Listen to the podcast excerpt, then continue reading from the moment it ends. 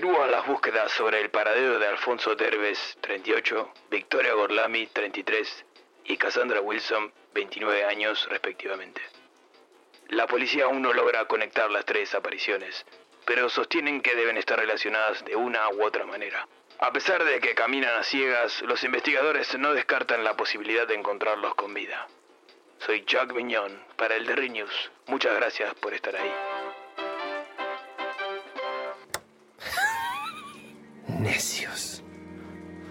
Jamás nos podrán encontrar. Desconocen los vastos destinos inciertos del bazar.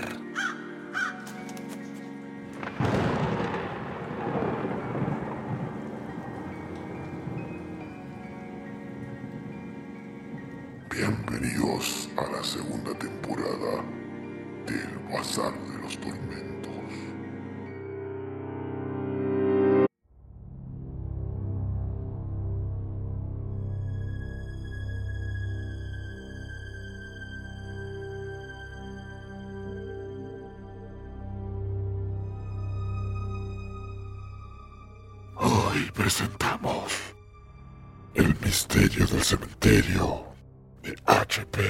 Lovecraft.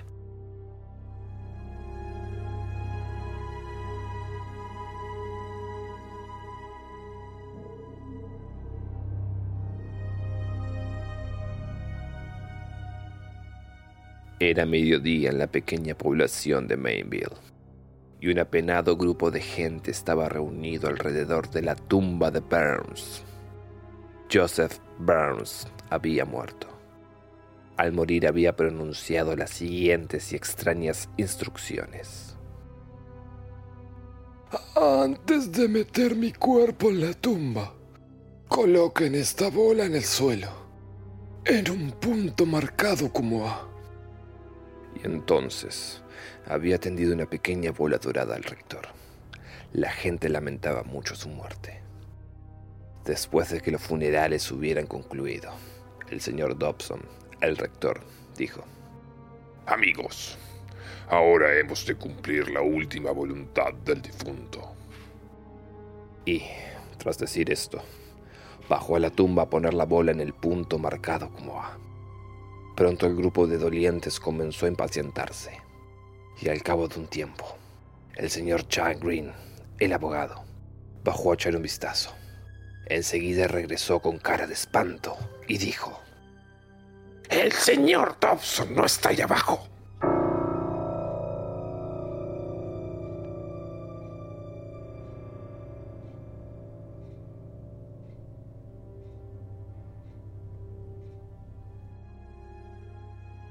Eran las 3 y 10 de la tarde cuando la campana de la puerta de la mansión Dobson resonó con fuerza.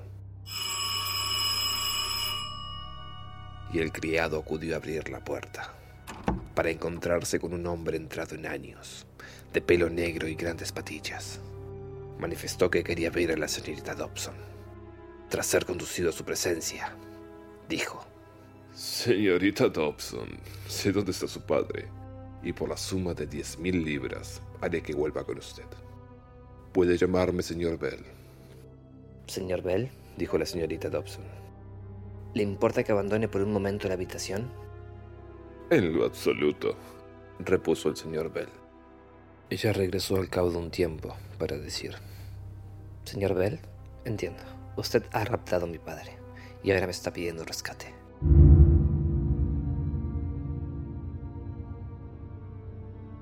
Eran las 3 y 20 de la tarde, cuando sonó el teléfono con furia en la comisaría de North End. Y Gibson, el telefonista, preguntó qué sucedía. He averiguado algo sobre la desaparición de mi padre. Dijo una voz de mujer. Soy la señorita Dobson y mi padre ha sido secuestrado. Llamen a King John. King John era un famoso detective del oeste. En ese momento justo entró un hombre a toda prisa y gritó. ¡Oh! ¡Horror! ¡Vamos al cementerio! Volvamos ahora a la mansión Dobson. El señor Bell se había quedado bastante azarado ante la franca demostración. Pero cuando volvió a hablar, dijo: Tampoco hay que decir las cosas así, señorita Dobson, ya que yo se vio interrumpido con la aparición de King John, que, con un par de revólveres en las manos, impidió cualquier retirada por la puerta. Pero, rápido como el pensamiento, Bell se lanzó hacia la ventana situada al oeste y saltó.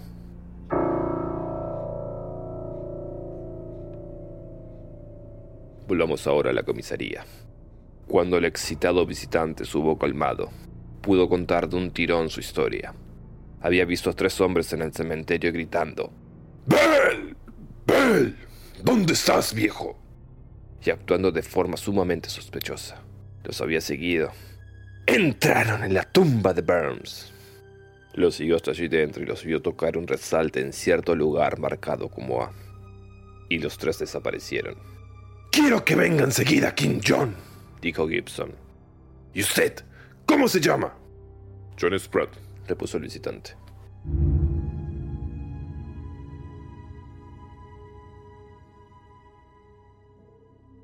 Ahora volvamos de nuevo a la mansión Dobson.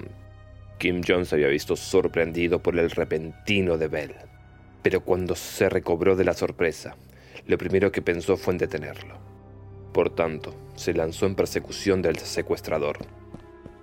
Lo siguió hasta la estación del ferrocarril y descubrió, para su desaliento, que había tomado el tren de Kent, una ciudad mayor situada al sur, que no tenía conexión telefónica ni telegráfica con Mainville, y el tren acababa de partir.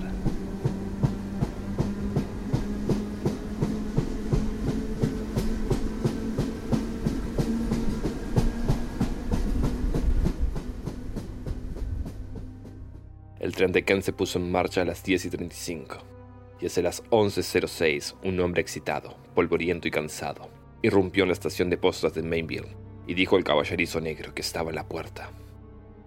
Si eres capaz de llevarme a Kent en 15 minutos, te doy un dólar. No sé cómo eso sería posible, dijo el negro. No tenemos un par decente de caballo. Y además, ¡dos dólares! gritó el visitante. De acuerdo. Eran las 11 en punto en Kent y todas las tiendas, excepto una, estaban cerradas. Una tienda sórdida, polvorienta y pequeña, hacia el extremo oeste del pueblo.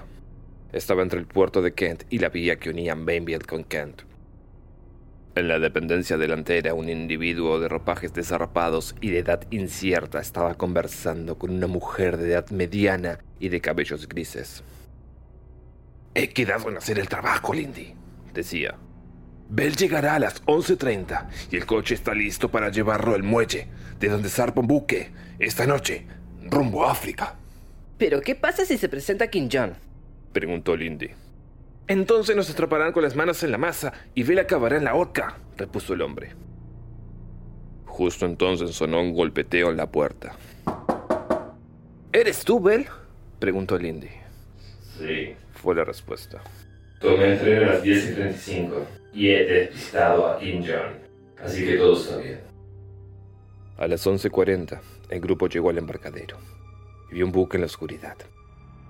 El Kedai, África, estaba pintado en su casco. Justo cuando iban a subir a bordo, un hombre surgió de la oscuridad y dijo: John Bell, queda usted arrestado en nombre de la reina. Era King John. El día del juicio había llegado y un buen grupo de gente se había reunido en torno a la pequeña arboleda que servía como tribunal en verano para presenciar el proceso de John Bell por secuestro. Señor Bell, ¿cuál es el secreto de la tumba de Burns? Quedará bien claro, repuso Bell. Si va a la tumba y toca cierto punto marcado como A, que allí se encuentra. ¿Y dónde está el señor Dobson? inquirió el juez. ¡Aquí!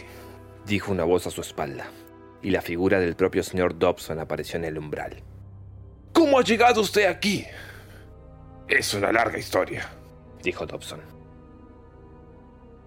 Cuando bajé, dijo Dobson, todo estaba oscuro y no podía ver nada. Por fin distinguí la letra A, impresa en blanco, en el suelo de Onyx, y coloqué la bola sobre ella. Inmediatamente se abrió la trampilla y salió un hombre.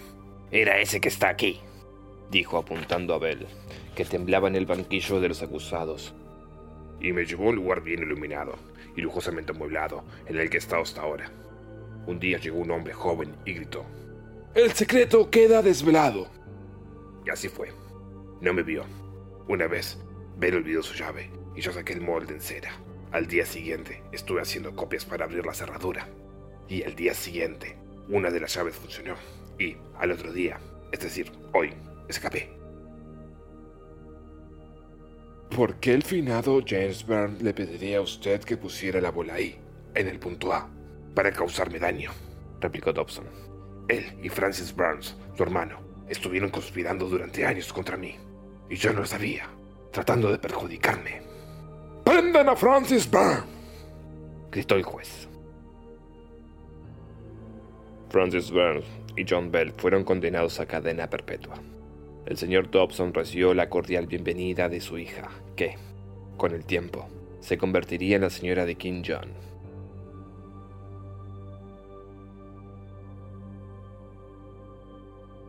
Lindy y su cómplice fueron condenados a 30 días en la prisión de Newgate por ayudar y participar de una fuga criminal.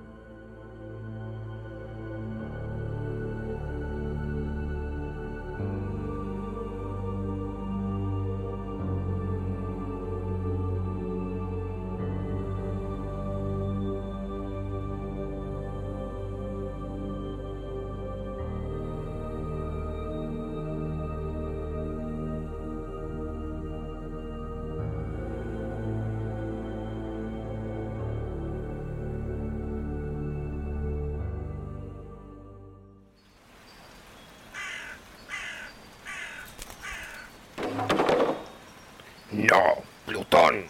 Quita tus estúpidas alas del anaquel. ¿Es que acaso no eres consciente de lo que puede ocurrir si uno de esos objetos llegase a sufrir el más mínimo daño? Maldito seas, Plutón. Concebido en la maldad fuiste. Por ella vives. Tu alimento y bebida son la muerte y la destrucción.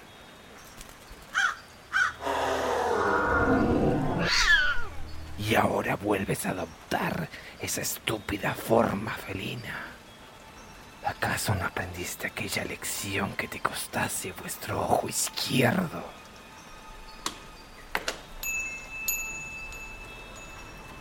Aquí se suma uno más para los anuncios de búsqueda.